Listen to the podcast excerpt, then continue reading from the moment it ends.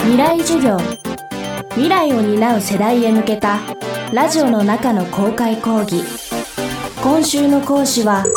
NPO 法人心のバリアフリー計画理事長の池田公恵です。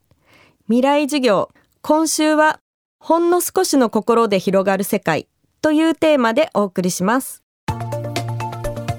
2006年にバリアフリー法が施行されてから様々な場所でバリアフリー化が進められていますが今も行き届かないところはたくさんあります。そんな場所を少しの心で乗り越えようと活動している心のバリアフリー計画では新たなチャレンジも行っています。未来授業4時間目。テーマは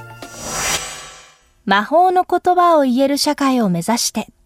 まずはシェアスロープという取り組みについて伺いました。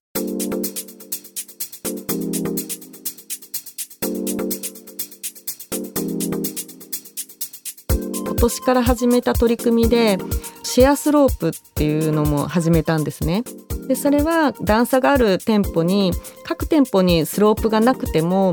地域で一つあればそれを地域でシェアしてもらえればお店同士のつながりもできますしあとは毎日そこに車椅子の人ベビーカーの人が来るわけじゃないと思うんですね。なので使ってない時はあの貸すよっていうその優しさをシェアするみたいななんかそういう取り組みも始めたのでなんかそのシェアスロープで人の心あとは地域をなんかその町自体を優しく広げていけたらもっともっとあこの町に住んでよかったなとかあこの町に行ってみようとかあなんか外に出るきっかけになるかなっていうふうに思ってるのでなんかそれをきっかけにこう誰もがなんか出かけやすい社会につながればいいなっていうふうに思っています。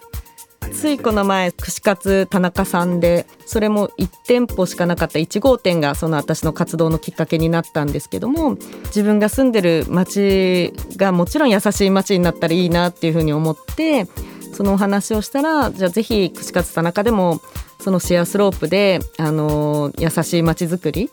に協力してくれるっていうことで世田谷区長の方にその話をしに行ったらぜひ体験しますっていうことで来てくださってもちろん今までは段差はちょっと手伝ってくれれば入れるものだったりもしたんですけど私の車椅子だったらそうやってちょっと手伝ってもらって入れる段差でも電動車椅子で車椅子が100キロ200キロの方にはやっぱりそういうあのスロープという道具っていうのがあるだけで本当に行きやすくもなりますしあと迎える側もそれがあるだけですごく受け入れやすくもなるしその段差っていうのがバリアにならなくなってくるのでなんかそれが地域でシェアできたらすごく嬉しいなっていうふうに思っています。お店から街へ、そして社会全体へ。優しさをさらに広げるために、今後目指したいのはどんなことでしょうか？もう最初からしているあのウェルカムな優しいお店をコツコツと広げながらぱりこう一人でも多くの方が出かけてくれるっていうのが一番嬉しいですし私もそうやって一店舗一店舗優しいお店が増えることが自分の喜びでもあるのでやっぱりそれでああじゃあこのお店行ってみようって出かけるきっかけにもなりますしでも別になんか年内に何店舗増やそうとかそういうなんか目標も別に持っていなくってこう本当にこうタイミングだとかきっかけがあると思うのでこう話を聞いていただいてうちももちろんウェルカムだよ来てって言ってくれるようなお店がどんどんこう連鎖となって広がっていけばいいなっていうふうに思っていたりあとはその今年始めたシェアスロープで地域を優しくっていうのはあの商店街だったりなんかそういうところであの広めていけたらなっていうふうに思っているのであのとにかくこうやって今日もラジオでお話しさせていただいたりしてこう一人でも多くの人にあの知ってもらうっていうのが一番大切なことなんじゃないかなっていうふうに思っているので私がいろんなところでお話をしたり知ってもらう機会があればいいなっていうふうに思っています。車椅子で移動する場合乗り物に乗るというのは大変なことです最後に電車で車椅子の人を見かけた時に知っておきたいこと伺いました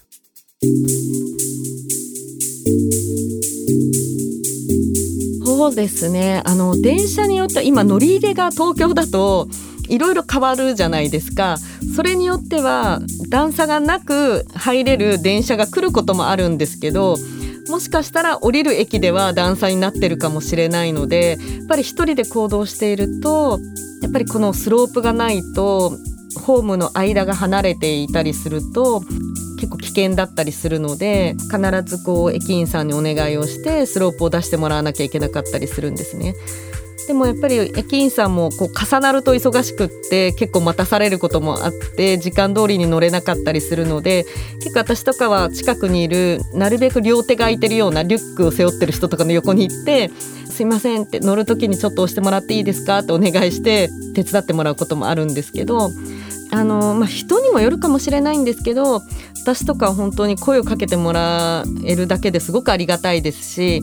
なんか優しく声をかけられるとなんかその日一日がなんかハッピーというかあなんか日本人ってすごく優しいなって一人一人はみんな優しいんですけどやっぱりシャイだったりするので自分もきっと健常者だったらそうだと思うのでなかなかこう障害がある人に声をかけるって勇気がいると思うんですけどそうやってこうちょっと押してもらったりちょっと声をかけてもらえるだけですごくあの助かる人がいるっていうのはあのぜひ知っていただきたいですし何か手伝おうかのこのなんか私は魔法の言葉って思ってるんですけど何か手伝いましょうかの一言で本当にあのその人をなんか前向きにしたりあの豊かにしたりまた自分もなんか豊かになれると思うのでなんかそういう一言でこう困ってる人がいたら声をかけるっていうところからなんか始まっていったらいいなっていうふうに思っています。未来授業今週の講師は NPO 法人。心のバリアフリー計画。理事長の池田君恵さん。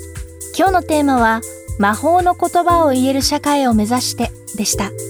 来週はキノコの謎について。東京農業大学学長江口文夫さんの講義をお届けします。